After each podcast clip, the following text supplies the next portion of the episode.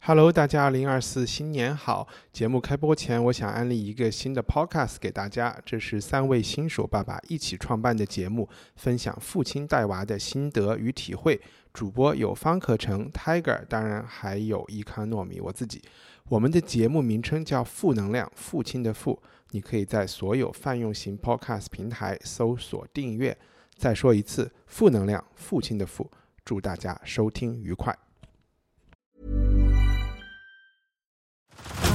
Head over to Hulu this March, where our new shows and movies will keep you streaming all month long. Catch the award winning movie Poor Things, starring Emma Stone, Mark Ruffalo, and Willem Dafoe. Check out the new documentary, Freaknik The Wildest Party Never Told, about the iconic Atlanta Street Party. And don't miss FX's Shogun, a reimagining of the epic tale, starring Anna Sawai. So, what are you waiting for? Go stream something new on Hulu. OK，以下节目包含成人内容，请在家长的指引下收听。欢迎收听文化土豆，我是伊康糯米。这个世界最公平的是太阳，无论纬度高低，每一个地方一整年中白天与黑暗的时间都各占一半。和女朋友说完这番话，看似完美的高中生阿豪就跳楼自杀了，抛下家中的父母和在少管所服刑的坏孩子弟弟阿和。二零一九年金马奖最佳影片《阳光普照》是一部 Instagram 风格的少年犯罪和家庭伦理故事长片，也是我们这期文化土豆的话题之一。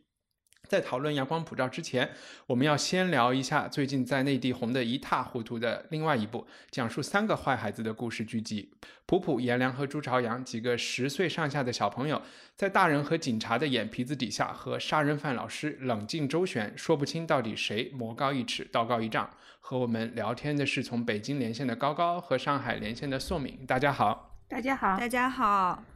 呃，我们先请，我觉得也许还是有极个别的听众，今天还到今天还没有看这个隐秘的，哎呀，我都没有说这个这个剧集的名字叫《隐秘的角落》。你说了主角的名字，大家都知道了，就应该 OK，呃，可也许还有个别没有看这部十二集的在爱奇艺上面的这个剧的听众，嗯，宋敏要不要给大家科普一下，简单的讲讲这部剧的情况？我觉得刚才一帆虽然没有讲名字，但好像已经把剧情介绍稍微讲了一下。我可能在这个基础上稍微讲的详细一点点，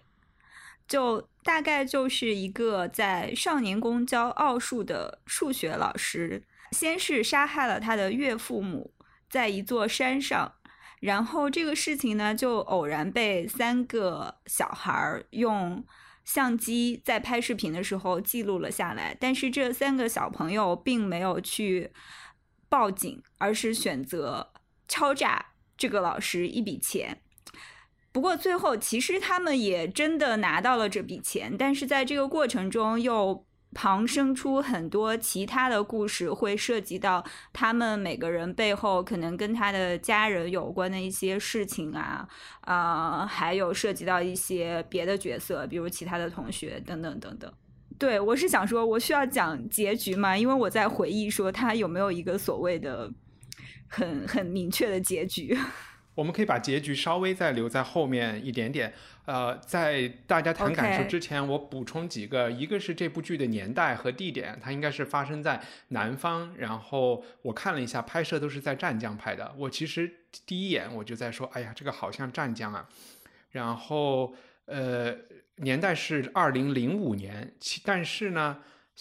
我觉得感啊，觉这么精有点像，确吗？你是对，它里面有好搜索了吗？还是没有没有，有一些镜头展示出来的，但是我感觉其实更像是哦你把它放在九十年代末二零，反正是数码手机出现之前，所以它是有一点那种怀旧风格的这么一部片子。那我们就从高高开始，先先大家简单讲一下，是不是这么红，名是否名副其实，它好看在哪里？嗯，它肯定是红，因为这部电视剧现在明显明显的已经出圈了。那最好的证明就是在前几天整个热搜上，大概前五十的热搜里，他几乎每天都会占两到三个词条。然后出什么圈？出圈就就是要不要一起去爬山？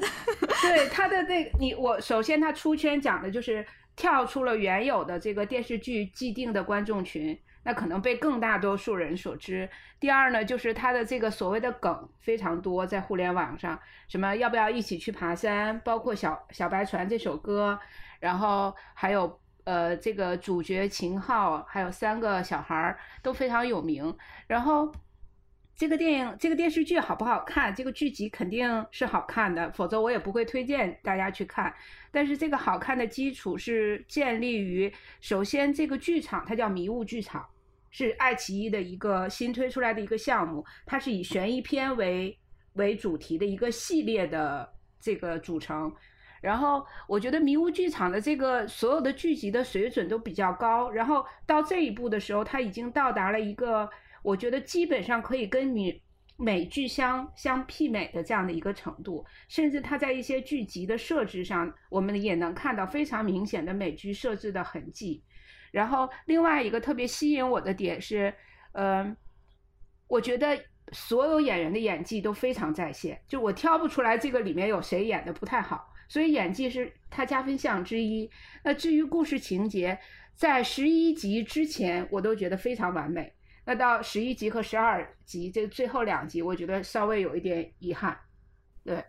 就这个是就是挖坑挖的的很好，然后填的一般是吧？对，就是它结尾结的，嗯嗯，就让人觉得不太舒服。但当然，我是把它跟《冰雪暴》去去做比较的，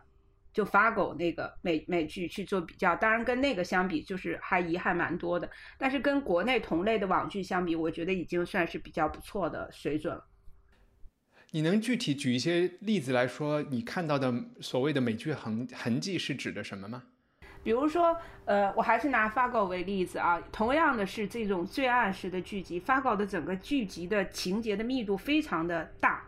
就是它的环节是一环扣一环，一环扣一环，它的整个的反转设计的也非常合理，就是让你挑不出什么样的毛病，到最后给你一个巨大的结局作为包袱的时候，你你也觉得这个结结局是 OK 的，我接受的，而且这个接受是顺其自然的，然后包括的那个节奏感是让你在看剧的过程中你没有办法去干别的事情的。那我在看这部剧的时候也是一样，就是我我有一种就是我我眼睛不能离开这个屏幕，我必须一直看着它，就不能双倍速看，就一倍单倍速对看对哈。对对，就觉得如果我要是双倍去看，可能会错过很多精彩的地方，包括细节感做的也很好，不管是音乐啊、画面呀、它的镜头啊等等都很好。嗯，宋明，可能我没有注意到是二零零五年，就是因为我在一边吃饭一边看。对我比较同意高高说的，呃，在最前面是感觉非常好的。那我当天第一次看的时候，是从第一集一直看到第六集的。其实当时已经很晚了，大概已经看到了一点晚上一点钟。我本来是决定，呃，再次决定一定要早睡早起，但是我觉得太好看了，我想看下去。没想到这时候我发现我的 V，我虽然有 VIP，竟然还是不能看下去，我都有点想再去买一个那种更高级的会员了。后来想了想，就为了看这个，好像。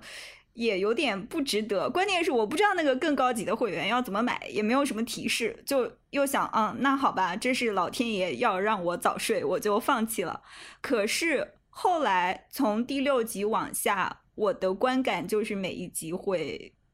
更差一点，就好像是一到六集我是想打九分的。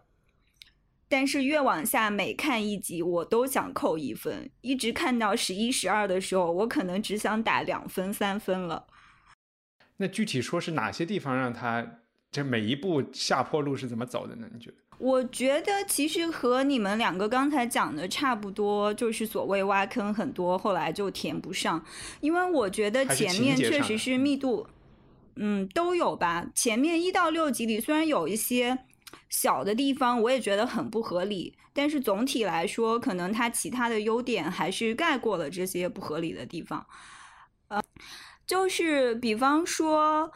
呃，这几个小孩就一直拿着相机去和他交易，我当时就一直不太明白，说他们为什么要拿着相机，他就把那个卡拿出来就好了呀。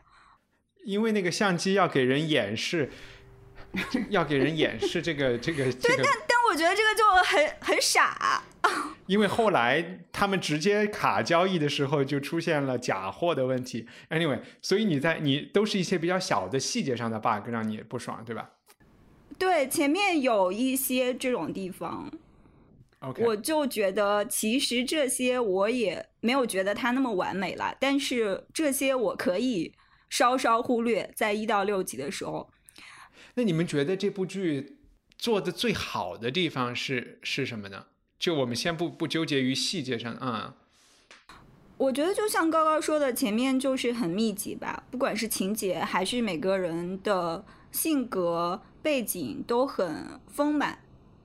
就虽然我是一边吃饭一边看的，我我也得说，我很我是很我还是相对比较专注于这个剧上面的，因为它还是很吸引人，吸引人吸引你往下看往下走，想知道他下一步在做什么。那比方说往后面，我为什么觉得不好？我会觉得有很多值得发展的地方，它好像就是点一下就没有了。比方说，我最初看到那个王丽出现的时候，就是朱朝阳的爸爸的。第二任妻子的弟弟，好像这么讲起来很复杂。他出现的时候，我其实，嗯，继舅舅，他出现的时候，其实我还挺惊喜的。最初他这个人出现，没有交代他的背景的时候，我的猜测，我以为是那个张东升去买凶杀人，我以为他抵押房子去借钱，是为了雇一个杀手去追踪这些小孩儿。他们不是准备坐船去另一个城市了嘛？找那个小女孩的弟弟什么的啊！但是没想到他是那个呃王瑶的弟弟，然后他好像在细节里又透露出他应该是一个很厉害的那种角色，因为他会跟朱朝阳的爸爸说是不是没有人找你的麻烦啦什么什么的，然后后面他又怎么样去想逼朱朝阳讲出他的那个妹妹摔死的所谓的真相。那我觉得这些看起来好像是会更有看点，让这个剧更复杂。但是他就出现不久就死了，就没有什么工具人往对，就没有什么往下发展的了。我我觉得我就是举一个例子吧，因为我觉得从七到十二里这种例子就会比较多，比如王景春那个角色也是，就也很简单，很平面。没有前面这么复杂和紧凑吧？OK，我我我说一下，就是我觉得我对十一十二不满意的地方啊，就是之前呢，我都觉得，呃，这部剧的节奏很好，从一到十，就是他在布这个局的过程中，包括他在展现人物的情绪的过程中，他这个节奏都是把握的，呃，非常准确，它既不是很快，也不是很慢。他给每个人物有充足的展现的空间，又让他们的所有的行为都很合理。那到了十一、十二，我就会觉得这个节奏乱了，尤其是在十二集，当他最后要接这个底的时候，包括朱朝阳怎么去陷害他自己的小伙伴，去陷害呃张东升的时候，然后包括最后那个结尾那个虚虚幻幻的结尾，我都会觉得这个节奏是乱的，就是。导演好像想快速收尾，但是他每个点他都想去抓一下，但他最后抓的让人糊里糊涂、云里雾里的，搞不清楚，所以这个是我觉得不满意的地方。那另外一个不太满意的地方就是像刚才宋敏说的，两个人物，一个是王丽的这个角色，这个工具人的出现，我以为他会是给我一个惊喜，但最后他实现的就是一个工具人的作用，包括那个老警察，就是王景春扮演的那个陈警官。我觉得从始至终，我给予他很大的期待，但是到最后，我发现他其实也是一个工具人，他只是为了让在这个剧里有那么一点点正面的阳光的色彩而出现。那这个人物最后的结局是什么样，也说的不清不楚的，他到底是死的还是活的，也是稀里糊涂，所以这是我很不满意的地方。OK，对，其实我就说句公道话，工具人的出现在美剧里也经常出现，就是特别是美，特别是集数比较多的电视剧，可能这种特别是这种惊悚片，可能每一集都会出现一个，就是来晃点一下你的一个剧情，对吧？嗯嗯嗯，这可能是希望太多，失望就会越大吧。我我有时候都怀疑我我是不是我的会员没有充够？我以为中间有几十分钟，是不是因为我的会员等级不够没有看到？当然有很多，这个我们可以待会儿再说。很多人会说这是过审的原因啊，所以从后面几集确实从剪辑上来说是有点七零八凑的一种。可是我觉得这是一个借口，因为所谓的这嗯种过审，难道不是你从一开始拍的时候就知道有这个问题吗？这个不是一个可以拿来讲的借口。明白，哎，我来说一下整体的感受。我我还是从技术层面上说，我也觉得这是一个国产电影的进步。它的最大特点就是所谓的，其实以前有很多国产电影是这种警察抓小偷的国产电影，呃，从视觉风格上，我觉得还是继承了那种那种刑侦片的风格的，有一点昏昏暗啊，是在一个南方的海滨的城市啊，等等这些。对我来说，最大的不同就是说，它其实是那种呃北欧电视剧里对不同的每一个角色，不管是大人物还是小人物，他背后的呃家庭啊、情感啊这些纠葛的，去细细的给大家画清楚这个图谱。对，这个我觉得是一个很明显的北欧风格，然后美美剧可能也是其实通过的 Killing 啊之类的剧之后借鉴过来的，嗯，然后这个东西又再绕回到中国，本来可能以前中国也是强调要拍所谓社会现实主义的东西，只不过那个时候的社会现实是苏维埃式的脸谱化的东西嘛，但这一个就给人感觉情感上更真实了很多。然后另外一方面，我觉得视觉方面的讲究也是特别的加分项。呃，然后我刚才问这部电影，其实前几集给我觉得他做的最好的一件事情，我不知道这个和比如说像呃韩三平啊，有些这些人的加入有没有关系？就是我觉得前几集每一个人，他把这种每一个人物在集权国家的这种，我们就说在苏维埃这种社会里面的每一个人都顶了一朵乌云，都有一种无形的枷锁，然后好像所有人的生活都是特别正常的，但是所有人好像都有一种挣扎。这个场景最明显的就是在第一集里面，朝阳的妈妈去跟老师理论那个细节，啊、老师说你们家小孩虽然都老考第一名，但是不太合群，然后朝阳妈的那种非常激烈的辩护，然后开始说我们老就就是应该考第一名啊，是是那些学生不对啊，就他一下就要爆发了那种。我觉得刚刚看的时候，我会觉得哎呀这个好怪啊，这个妈简直是一个奇葩。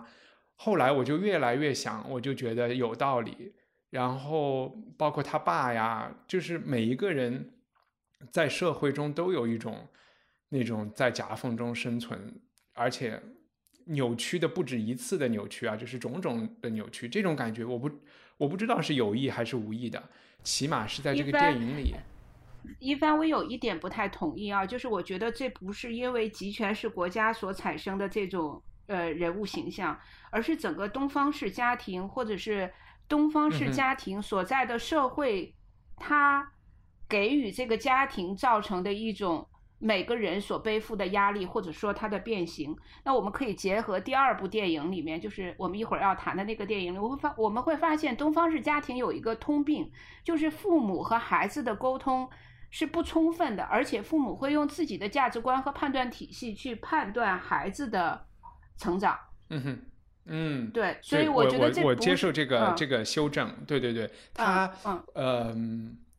但是虽然你说是东方吧，但是我又可以想象在如果是说拍东欧或者是拍呃前苏联，可能也会有类似的感觉，就是有一种卡夫卡小说里边的那种感觉，所以它可能来自于呃东方文化，它也可以来自于其他的这种压抑社会给的社会给的这种压抑。对，然后我第二个特别同意的点就是，我觉得这个剧集跟以往的所谓探案剧集最大的不同，就是它每个人物小传都非常丰满，就是他所有作恶的理由是很充分的。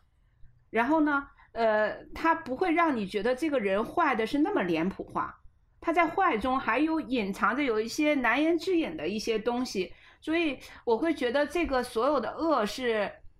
可怜之人必有可恨之处的那种感觉。我不知道是不是可不可以把他，我们先抓一个人出来说，我有点想听你们的看法的，就是这个张老师啊，叫张什么？张东升。张张东升啊，我对他姓张是很不满意的。然后 你希望他姓什么？我我就在觉得这个人的是，一般来说。当然，我我也不是学心理的，然后我也只是说从其他的电影上来说，我觉得有两类恶人啊。然后他给人的感觉，开始给我感觉他是一个心理有问题，又是极端聪明的这么一个呃杀人狂的这种感觉。然后他因为他特别冷静，又是一个数奥数老师，然后看着又是就是这种呃风度翩翩的，很有礼貌，但是他又可以。那么冷静的把他的岳父岳母从山上给推下去，我就觉得能做出这个动作的人，他一定是一个呃心里有很大问题的一个人，就是他可能平时都是在假装啊什么什么的，但是好像这个剧发展到后来，他又成了一个好像是一失足成千古恨的一个人，他的连环谋杀好像都是为了回到一个正常的生活，我又觉得。这种人好像是另外一类人了，就是说一个正常人，好像就他的那个连环杀，不是说我去杀完全不相关的人，不是为了杀人而杀人，而是为了掩盖自己。我又觉得一个为了掩盖问题的人和最开始去杀岳父岳母的，那那个动机又是什么呢？所以我我就纯粹是从可能是从推理小说或者是刻画一个杀人犯的。这个角度讲，我没有太想清楚这个张老师是一个什么情况，你们觉得呢？我我倒是能理解他的犯罪动机是什么，就是首先他杀他，首先他杀他岳父岳母呢，是基于他是一个入赘女婿，就是他是来自于一个比较穷的家庭，然后他入赘到这个。这个比较富有的家庭，他的岳父岳母一直都比较看不上他，他跟他的妻子关系也有一点紧张。在那个时候，他杀他岳父岳母的时候，他不知道他妻子有外遇，他只是觉得他的岳父岳母看不上他，是他的岳父岳母想让他和他妻子离婚。他觉得如果我杀掉了他们，可能我的妻子就会就会更依赖我。我的猫，然后所以他就。你可以说他是激情犯罪，因为他在爬山的时候，他说了一句话，他跟他岳父岳母说：“你你们看我还有机会吗？”然后他的那个岳母好像岳父就说：“你还是呃，岳父就说：“那你你你你你还是就是那意思，你还是要跟他离婚。”所以他才动了杀机。那至于他杀他妻子，是因为他最后看到他妻子有外遇了，然后他也问了一次：“你看我还有机会吗？”他妻子表现得很冷漠，他又。再一次动了杀机，所以这三次杀人，我觉得，呃，从从动机上来讲，我都是能够接受的。当然，他跟原本小说的动机是不一样的，就是原著我不太接受你的这个解释，就是我认为他去问这些都是挑逗性的，他早就动了杀机，他只不过是说我要玩一玩你，他也知道这些人不会说，不会，他内心深处是知道这个事情是没有转折的。他只不过是在某种层面上说，要好像我给了你一个机会，是一种玩弄的感觉。我觉得啊，嗯，然后所以我就在想，那他是为了钱？那如果是为了钱以后，那他把他把岳父岳母、把老婆都杀了以后，为啥不赶紧卖了房子移民呢？我也就搞不懂了。就他原著小说是为了钱，原著小说是为了钱，嗯，嗯嗯，对对对，一方面我觉得我同意高高说的，我能理解他的这个。我我觉得他杀人还是蛮合理的，但是至于他是不是 passion，是不是激情杀人，这个可能难以确定。另外，我开始也觉得，对吧？啊，另外我也觉得他应该是为了钱。前面的时候，因为如果他的岳父岳母也死了，他老婆也死了，肯定会会有一笔钱留下吧。但是。我觉得我对这个角色更大的疑问在于，就像一帆刚才分析的，一个有这样特质的人，他既聪明，他都能够讲奥数，还很受学生欢迎，讲得很好，大家还争相去他家里要求他补课。这种智商的人，他不太可能混得这么差。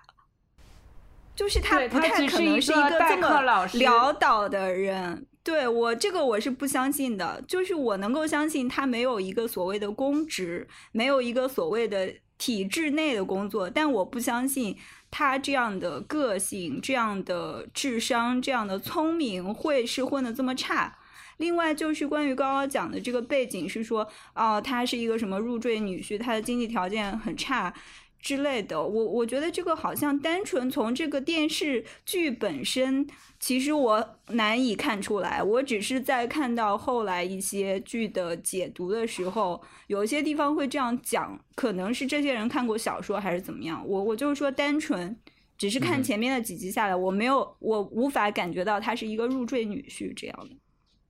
就是我没有办法感受到他这一方面给他的压力，我可能只能感觉到说他不想失去他的老婆，他可能我我一开始对他杀岳父母的解读可跟高高有点相似吧，可能他觉得那他失去了他们，我就是他唯一的亲人，也许这能够扭转我的一个状状态。OK，那他杀他的老婆，可能也是出于那我得不到你就 那就算了，对不对？呃，然后因为刚刚看过原著嘛，所以我还想就说我们这三个小孩儿，他们，我我先说一下，就是这三个小孩儿，其实他们都是三种，我我把它看成三种不太一样的孤儿啊，就是有名副其实的孤儿普普，然后有丧母，然后父亲在精神病院还是戒毒所的这个颜良。那朱朝阳呢是父母离异，然后他也是受了一些打击的。虽然我觉得父母离异不应该是一个孤儿的设定，但是不知道，反正他们就这三个人就走到一起。后来发展到后来，因为我也在一些朋友的群里，就大家会有一种聊天说，嗯，这个朱朝阳是一个黑化了的人，然后他甚至后来要杀颜良啊什么什么的，这些我通通都并没有解读，从电视剧里我是没有解读出来的。那原原著是怎么去刻画这三个小孩的呢？那十二集到最后，那个他陷害颜良，其实他表现的很含糊，就是在卫在那个麦当劳的卫生间里，他问颜良那个卡在你你还拿着吗？然后不是被那个张东升听到了吗？其实他是有意去问那句话的，就是他要让张东升知道还有一张复制卡是在颜良那儿，这样张东升就可以把颜良除掉。那之所以他想把颜良和普普除掉的原因，是因为他能够，他很害怕他杀害他妹妹的那件事情被泄露。对，如果单纯是从电视剧看的话，前面也不像是他真的杀了他妹妹呀。呃，肯定我是他说这些杀了他解读妹 妹。对对对，这些解读如果结合书或者结合别人的分析，我觉得可以分析得通。但我我抛除这些因素不谈的话，只是看这个剧，这些我都很难感受到，或者就算有，我我觉得难以信服。我我来我来讲一下啊，就是他要除掉普普的原因，是因为普普目击了他杀害了他的妹妹朱晶晶。那至于怎么去展现他杀害了他的妹妹，是因为我们在片尾最后可以听到那个普普给他写的一封信里面会有一个话外音。一开始我们在电视剧里看到是说他掉下去了，说朱晶晶她掉下去了，但是在最后的那个话外音中，我们听到的是他要掉下去了，也就是说，当时那个朱朝阳是可以救上来的，把朱晶晶，但是他没救，他让朱晶晶掉下去摔死了。然后普普说：“我这件事情我不会跟任何人说。”这是他对普普的心结。那他对于颜良的心结是在于颜良保留那张复制卡，是颜良最后想报警。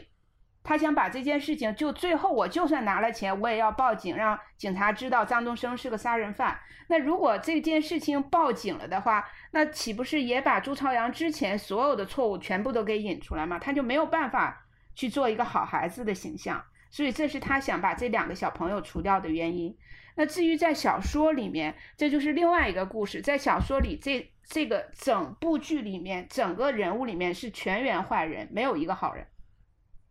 那包括这三个小孩子，哎，这三个小孩，嗯、所以这这个，所以朱朝阳就和这个张老师是同一类人了。说了半天，就是对，不小在剧心杀了里和在小说里面，他们俩就是同一类人，包括名字其实也能看第一集听出来的时。候，对，看第一集的时候，我一直以为他是在两个时空进行的故事，我一直以为是朱朝阳长大以后 成为了张东升，但是直到他那个车开过开过他们三个坐的桌子那里，我才发现哦，原来不是这个走向。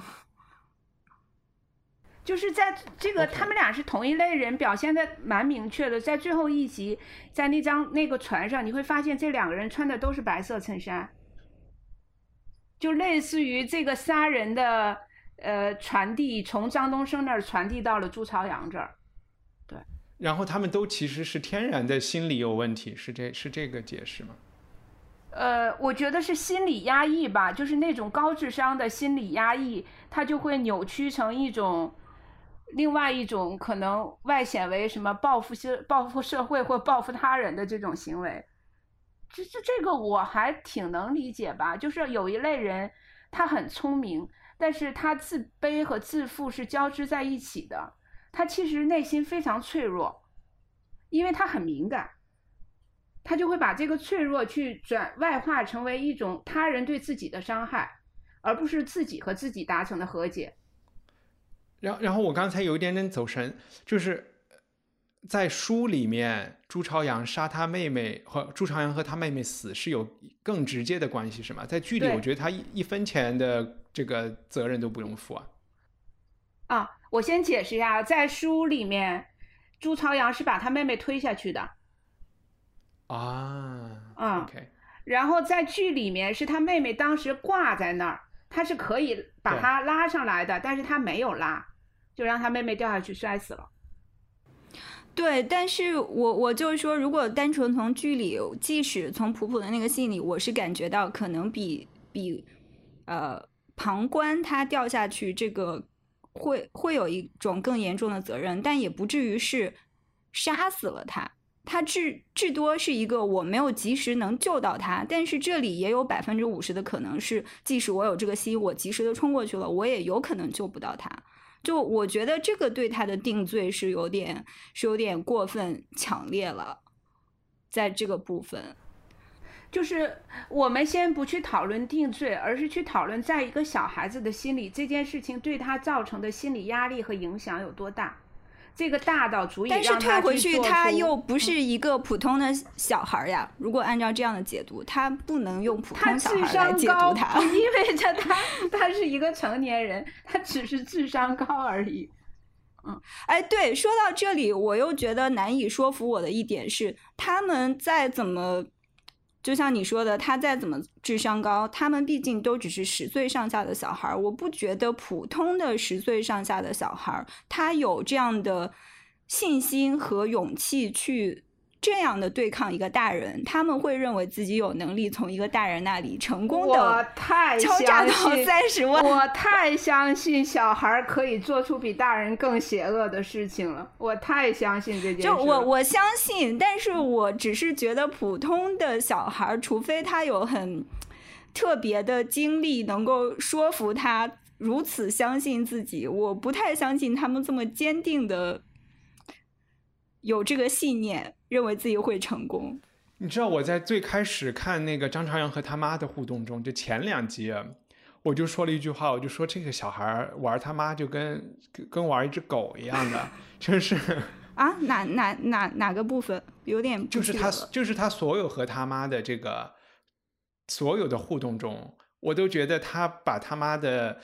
就是是拿捏和怎么去操纵他，怎么就他可能最开始只是需要做一些小小动作而已啊，要逃出去啊，或者是要不跟他妈解释有人留宿啊，这些事情我觉得他都做的太娴熟了。比如说把那个垃圾要扔的东西放在那个要送出去的食物放在垃圾袋里啊，哇，那个沉稳，我简直觉得太厉害了，就是不亚于那个张朝阳，哎，那个不是张朝阳，那个张老师张东升。张东升在他老婆来的时候，赶紧把那个药给换了啊！就是我就是觉得，看来你小的时候没做过坏事。没有没有，我我是觉得是 OK 的，OK 的。我是觉得大人可能往往是低估了小朋友对于呃他就是他们的对于包括对于父母关系的理解啊。然后呃，比如说对吧，就是这个朱朝阳对他爸爸妈妈。特别是他妈妈在离婚后，可能就是在感情上去操纵他，或者是去把责任归咎到他爸爸身上等等的这一些事情，给他他其实看的都更清楚，或者有他自己的一套解读，不是完全相信大人喂给他的信息的。就是这些，我还觉得，呃，是一个，呃，挺挺有趣的啊。嗯，就是因为，因为我我为什么说我完全相信小孩子是是比我们想象中更复杂？因为你刚才说的那种所有的什么藏匿的动作，我小时候都干都干过，而且我的家长也都没有发现。就是所以，我我觉得小孩的伪装性其实蛮强的，包括最近有很多社会新闻事件，我们也可以看到有些小孩做出魔鬼一样的行为。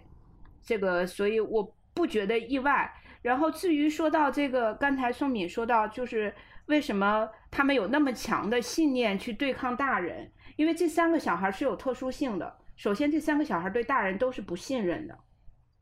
就是如果你不信任，甚至骨子里甚至有点轻视的时候，你就会产生一种非常自信的感觉，就是我能够操纵他们。而且这部剧里面。说到另外一类大人，就是警察，我觉得好好惨，就是警官没有从任何人的嘴里掏出过任何实话，所有的人都特别，就是比如说在美国，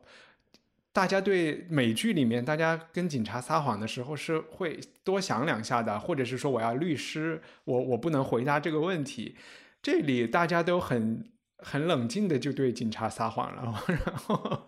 警察好像也知道所有人都没有说实话，就是在例行公事，然后就把案子都结了，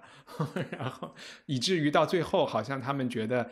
啊，把好多案子都破了。然后我心里想，破什么破？前面的案子你们早都结了，你你现在是要翻案，不是破。其实这个这个剧里的警察，我觉得就是工具人的形象。这个案子他们没破。他们他们只是扮演一个警察的角色，但他们并没有行使警察的能量，对吧？而且这警察还还很害怕影，就是案子查出来了，影响了女儿的学习。对张老师很客气，对吧？不到最后一分钟，我对。最前面我以为张东升的老婆在那个海滩上被发现，我以为警察就要介入了，就要同步进行，让这个剧情更复杂起来。没想到他们根本就不出现，一个人身边所有的人都死了，也没有人怀疑，也没有人来调查他。嗯，这个是我觉得最很奇怪的。但是在原著小说里，这部分解释的还蛮好。OK，那我们这部剧就聊聊到这里，大家有没有最后想想想说的关于这个剧？然后我想补充的就是，因为我看了这个小说，原著小说叫《坏小孩儿》，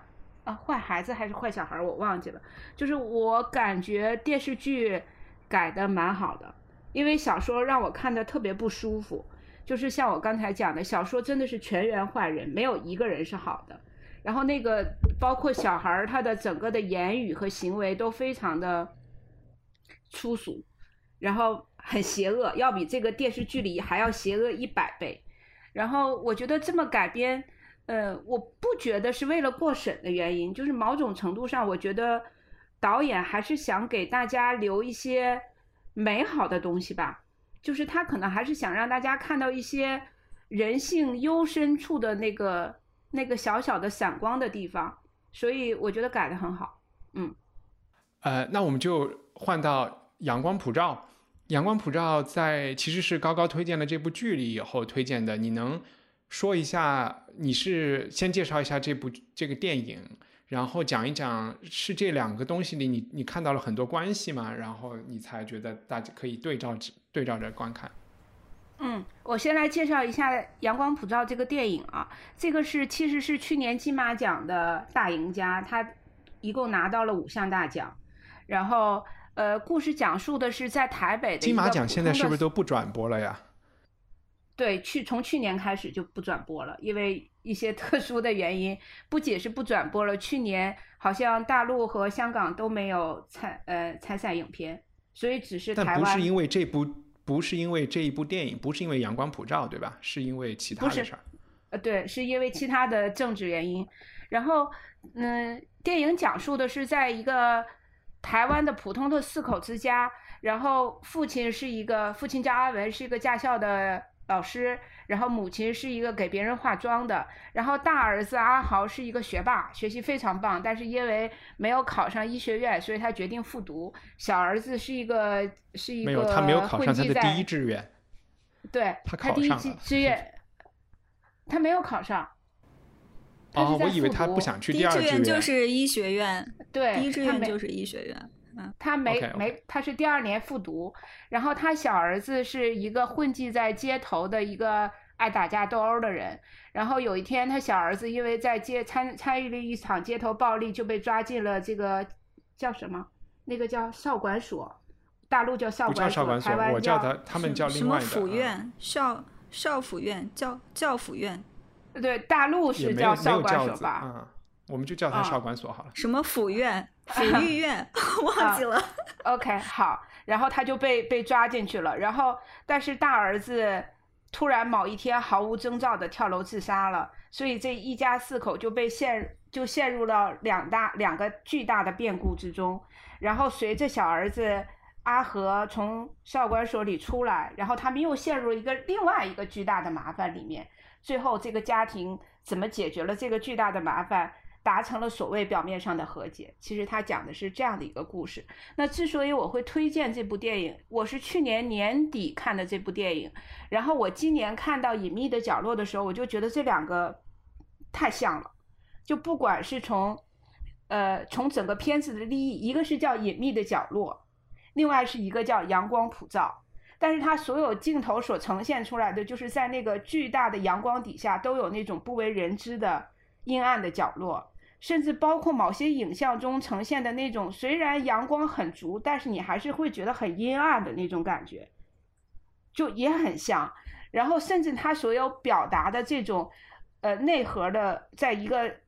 复杂的社会里面，一个小小的家庭、原生家庭给一个个体造成的伤害也很像。所以我就想，是不是我们可以把这两个联系起来一起去看？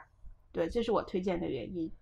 而而且我还注意到一些更多的联系。我举个例啊，就包括隐秘的角落这样的文字，其实在阳光普照里是有出现的，在他们有一些揭示中心思想的时候，然后包括动画和拍摄的一些混搭混在一起，呃，也有。然后在隐秘的角落里面有他们用了，他们把这个笛卡尔的生平的一个段故事当成一个线索。在《阳光普照》里有另外一个故事扮演的同样的一个角色，司马光，司马对司马光砸缸这个事，儿啊哈，嗯，所以就一切我都在想啊，这是谁在谁在抄谁，包括摄影的感觉呀，嗯，对，千丝万缕，我觉得其实不止我们说的这些东西，其实挺挺多联系，挺多借鉴成分的啊，起码是对剧和这个，嗯我就觉得比较有趣的是，我我不想去讲谁抄袭谁，因为呃，《隐秘的角落》是二零一八年立项的，然后这个呃，这个《阳光普照》是在二零一九，应该也是拍在二零一八年、二零一九年获奖的。我只是觉得整个东亚社会中，这个家庭中每个成员的关系是如此的相像，父亲在一个家庭中所扮演的角色是如此的相像。然后人和人之间的沟通方式是如此的相像，我觉得这是很有趣的。嗯呃，宋明，你看了这个电影觉得怎么样？嗯，我会觉得这个应该，如果两个要比较的话，这个电影会比《隐秘的角落》拍的更细腻一点，更成熟一点吧。对对，然后，然后虽然这两两个作品里面都有所谓的犯罪故事，那我会觉得《隐秘的角落》给我的感觉更像是被这个罪案本身所驱动。虽然它涉及到很多不同的人，但是《阳光普照》的话，对我的感觉，这个罪，这个所谓的犯罪，呃，某些罪案并不是那么重要，可能它更多的展现还是说。人和人之间的关系啊，或者每个人背后的这种挣扎啊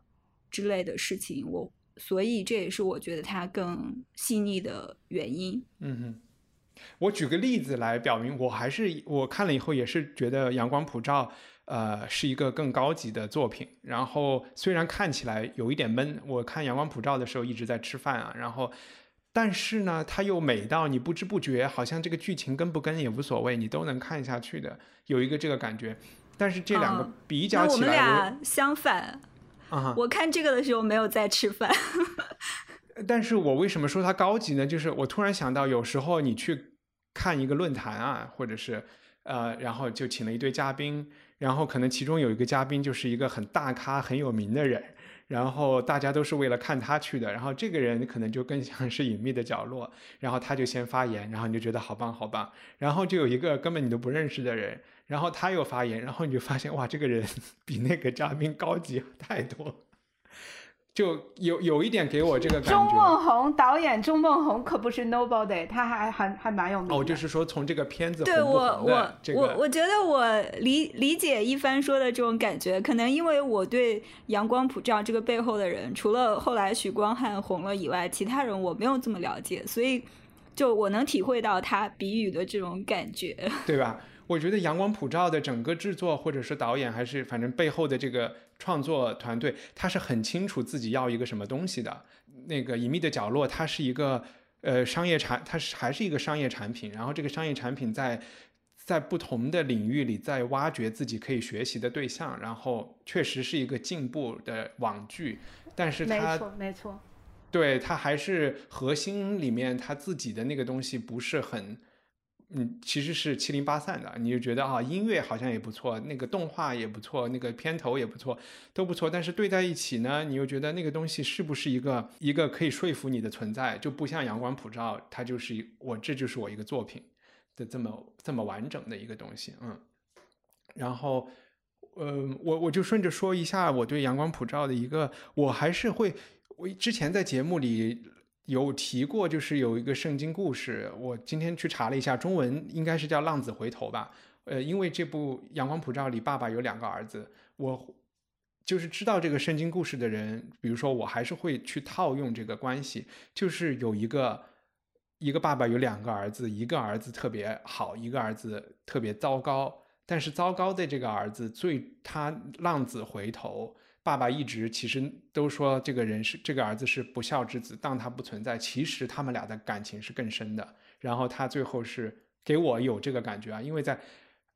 圣经故事里，就是这个浪子回头以后遭大儿子就特别优秀的这个儿子特别不理解，说你为什么要给他这么多礼物？他把你以前给他的钱都造完了，然后你为什么对他这么好？好像我一直在这当这个好儿子，为最后得到的这个。好像还没有被你那么欣赏或者是待见，当然通过这些举动，他就他也犯下了就是嫉妒的这个错误了。我我就不知道是不是可以用这个来解释在《阳光普照》里这个优等生的自杀，然后就反正我我把我觉得这这这个故事之间有一些这两个故事之间有一些关系。Anyway，说完了。嗯。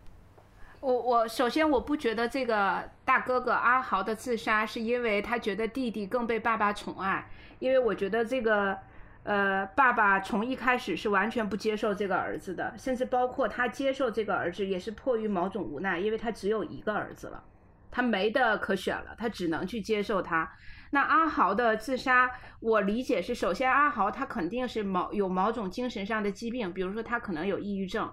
第二呢，就是作为一个学霸所承受的压力是非常巨大的。他习惯于去扮演每一个人心目中最完美的那个人，他不想让别人觉得他有任何不美好的地方。我觉得那个压力是是隐性的，就是他会让一个人在某一瞬间产生很绝望的感觉，就是他看不到自己的未来，因为未来也是这样。未来他还是要去扮演每个人心目中最完美的那个人，他走不出这个困局。对，活得太累了，还不如去死，所以所以就自杀了。我特别这还挺能理解的，那个压力太大了。那至于最后那个爸爸为了小儿子去做出了那种不可饶恕的行为，我觉得也不是因为他多爱他，他只是只是要要维系那个家庭的一个完整性。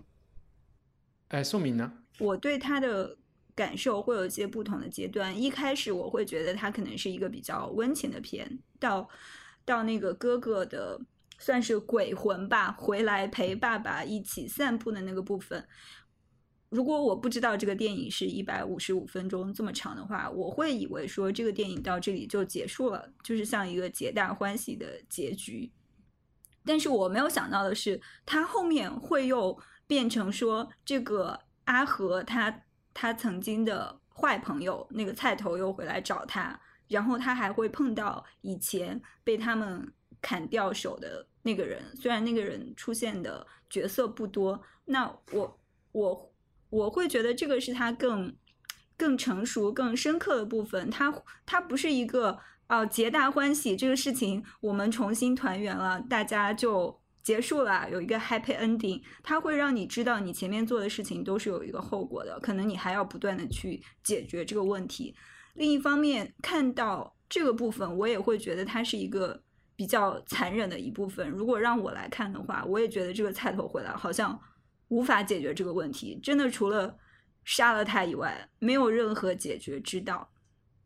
那在我还没有看到最后知道是这个爸爸杀了他的时候，我又觉得，哎，那导演还是挺挺，怎么说，挺温情的，不想让这个有一个这么黑暗的结果，不想让这个阿和改邪归正之后又去通过暴力的方式解决这个问题。不过我是有点没想到是他爸爸去做的这件事情，虽然他讲完我也觉得很合理。就啊，就是我会觉得这个这个导演有他温柔温情的部分，想让你看到美好的一面，但是另一方面他也很残忍，就他让这些人都陷入一个很无解的情形里。比方说，他的爸爸坦诚了这件事情之外，其实对他的妈妈来说，这就是一个巨大的负担。这个就又让另一个人陷入了一种困境。你刚才说的有一个有一句话启发了我的一个想法，但我有点不记得是是具体是哪一句话了。就是我觉得他爸爸其实是有一套人生哲学观的，就是我做一个安稳的过一当一个好人。就是他在给那个毕业典礼，他们那些结业的学员的典礼上，就是说，而且反复说的嘛，要什么把握方向，掌握时间。就是他们驾校的一个一个座右铭，呃，他也一直在强调法律上我不负责任，对吧？你们菜头的事情不要来找我，这是我儿子，他都进少管所了，还有他的帮凶，他后面的老大，你们你们这我我道义上给你们二十万，我已经仁至义尽，我对你我不要赔偿你们，就是我和我儿子是两个人，他一直是在强调这个东西。啊，然后就是你刚宋敏刚才说，你做的任何事情都是有结果的，但必然这个都就是这个人是他的儿子，他没有办法去割舍掉，就是可以像法律一样的去割舍掉，他可能自己都没有想到自己会去为儿子杀人，然后就是在那一刻，我才会觉得他的他的整个世界观就崩塌了。他没有意识到自己能去做这样的事情，而且也就说明他之前讲的那些话其实都是屁话了。就是他讲的这些，如果说我们去问隐秘的角落里、隐秘的角落里的那个王瑶，这个特别讨厌的后妈，我觉得后妈是天生明白这一点的。警察来问他你弟弟在不在，他绝对是包庇的，是撒谎的。其实我觉得王瑶 又扯回来。我今天录音之前在跑步，跑步的时候我就在想，王瑶这个人其实活得还比较明白。他虽然不是什么好人，很自私，但是他对他女儿、对他弟弟的那个的那个直觉都很准确。嗯，一个是他直觉准确，第二是他很清楚自己要什么，然后他也去保护他的亲人。所以这个坏人身上还是有一些值得 没有那么糟糕的东西。但是这个开车的父亲可能就是他的那种小人物的，他觉得他就是当一个司机，我永远都买不起宾利，但是我就过好这个，就他的这个小算盘最后是最后是不成立的。然后呃，他之前不理解他儿子为什么就是说交友不慎会一步一步陷入这个黑帮的事情，而且也走不出来，就是他儿子跟黑帮的这个。跟这些小混混的这些关系也是复杂到他跟他父亲解释不清楚。但是他父亲其实也不是黑帮了，他只是有一个坏朋友是菜头而已。他没 他没有。好好。反我的过度解读，反正就就是这个。然后刚才高高虽然说那个，就是我觉得那个套圣经故事是有一点生硬，但是这里面有一个，我还是觉得是一个对的点，就是说，就是你和你讨厌的人，就哪怕是爸爸和他讨厌的这个儿子之间的感情是复杂和很深的，就是不是说我就当没有这个儿子，就是。对吧？他没有办法做到做的这么绝，没有这么心狠手辣。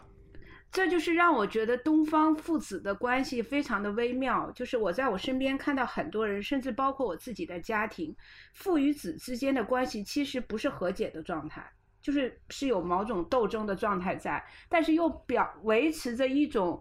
父贤子孝的这种感觉，就是我觉得很虚伪。你明白吗？就是甚至包括我认为父亲最后对小儿子的接受也是基于一种虚伪，因为他是我的儿子，他是我家里唯一的能够传宗接代的人，所以我必须得接受他，我要接受他所有的一切，我甚至要为了他去犯下滔天的罪行，去杀害另外一个人的儿子，这都是 OK 的，哪怕我之前说我是一个守法公民。我不，我我我没有做任何违反法律的事儿，但在这个巨大的这个所谓的家庭的这个利益面前，法律是可以被藐视的。因为这个这个电影的呃英文名字叫《A Song》，就是一个一道阳光，但是它也是取另外一个谐音，就是一个儿子。其实我们会发现啊，我们会发现在这个片子里面。呃，他一直都在贯穿这个菜头也是一个人的儿子呀，他不应该，他就算他做错了事情，他也罪不至死吧？但是最后他就死的那么悄无声息，就是我，这是我觉得很。这个。可是他随地大小便也是因为他不想在那个那个车里面去弹烟灰，就是他对他的朋友还是有点过过分过分解读了吧？我觉得。我觉得他好像没有这么伟大到只是不想在里面弹烟灰，他可能当时就是很着急要上厕所。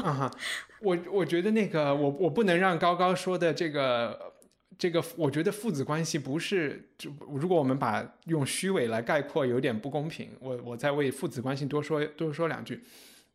我觉得从父亲的角度，他看到儿子就是一个小的自己，其实是看到，所以他的这个感情是。肯定不是那么简单的，不会是说我讨厌这个儿子，当他不存在。我觉得这个事情是办不到的。然后，呃，就是对比这两个儿子，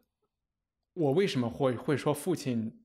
他自己都意识不到他和这个坏儿子的，呃，坏小孩儿子的感情更深？就是我觉得这个父亲以后养老肯定靠不住这个好儿子的，肯定只能靠这个小混混儿子。你 就是这个 这个考上医学院说到这是吗？这这个考上医学院的儿子还是一种理性的算计。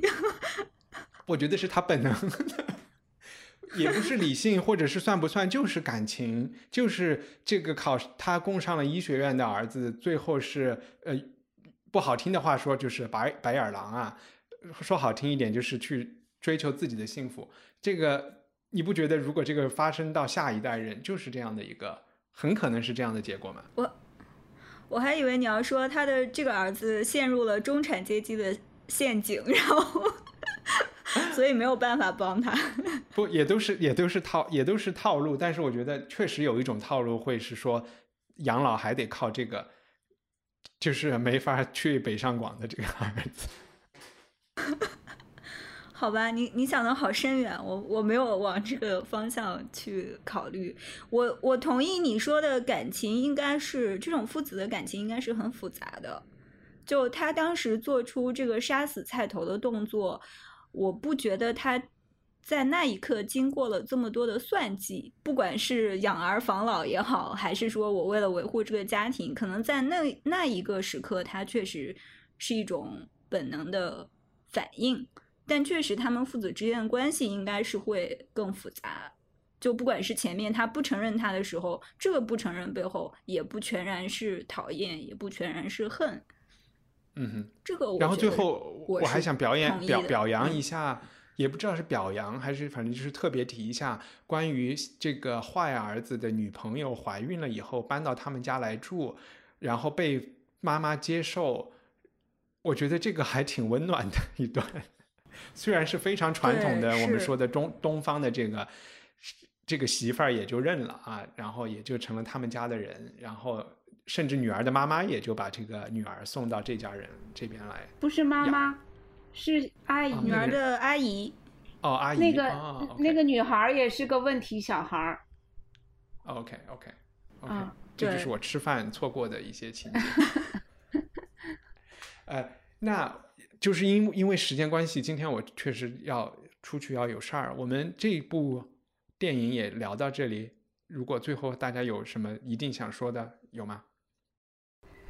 呃，就是我还是挺推荐大家没有看过的，一定要回头去看这个《阳光普照》，因为确实就像刚才两位说的，我觉得在表现上更高级，甚至在结尾的处理上，我也觉得更更值得回味。就是它貌似看起来给你一个阳光的结尾，但是你仔细想起来是无解的，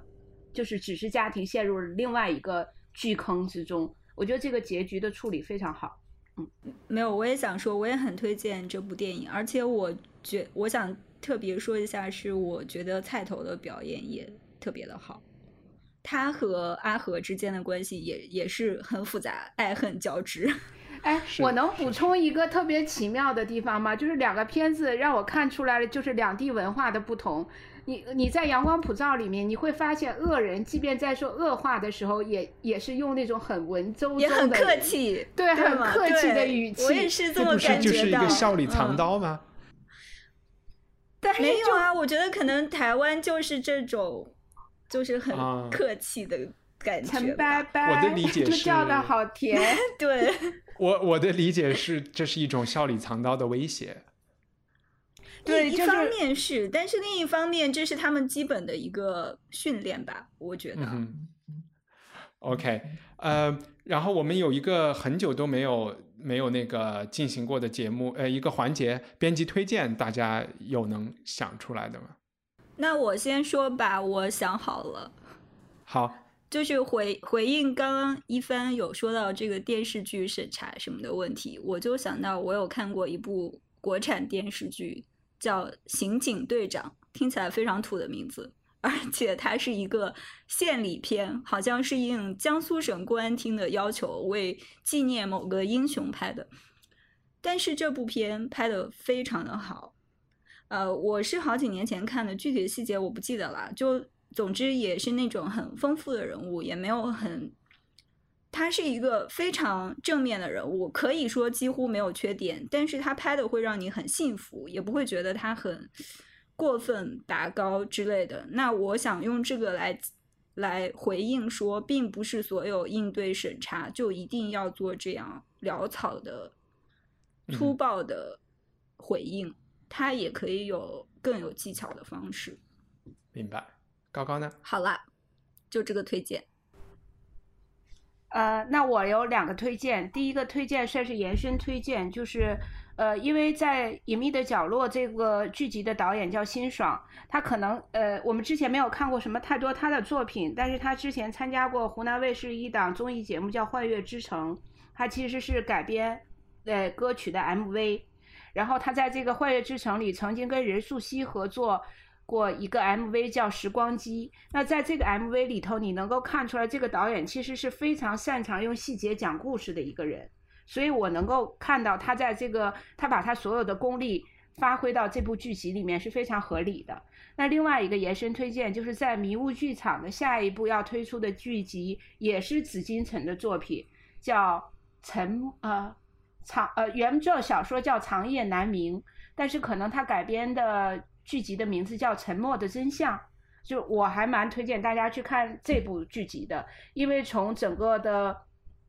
社会案件的架构上，它要远比《坏小孩》这部剧集更深刻，它的危险性你也说这个是更小讲贪污的吗？它面临的过审的危险可能也会更高。所以我听说都已经过不了审了，已经过不了上映了吗？还是还没有？还没有，没有，应该是在很快就上映了。然后主演是廖凡和白宇。OK，我听说已经已经过，已经被毙了。一帆，你没有声音了，我们听不到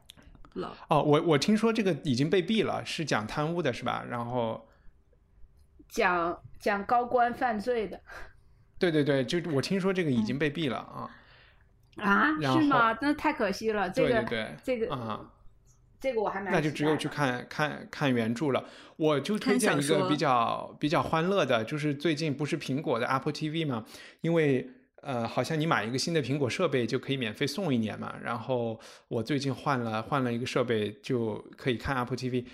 他们现在有一个动画片，一个音乐剧动画片叫《中央公园》，然后好像每周出一集，出了六七集了，还蛮蛮有趣的。那些歌还就挺逗的啊，有点南方公园，有一点有一有一点。讲的是一个中央公园里面一个呃园丁和他家里人，然后以及住在中央公园旁边的一个有钱老太太，要把整个中央公园给搞成一个房地产项目，呃，他们之间的一个斗争。然后里边的音乐和歌曲都非常欢乐，而且苹果把就是它的这个配音和歌曲都做成了好像十几种语言。然后我还把它一会儿又放成日语听一下，一会儿又放成德语听一下，还挺逗的，嗯。做的不错。那我推我我补充一下，这个如果你们没有 Apple TV 的话，在人人视频上也可以看到。好啊，我已经我已经看了一点了啊。今天就聊到这里，我有点着急要出门。好，好的好的，感谢二位，好，拜拜，嗯，拜拜，拜拜，拜拜。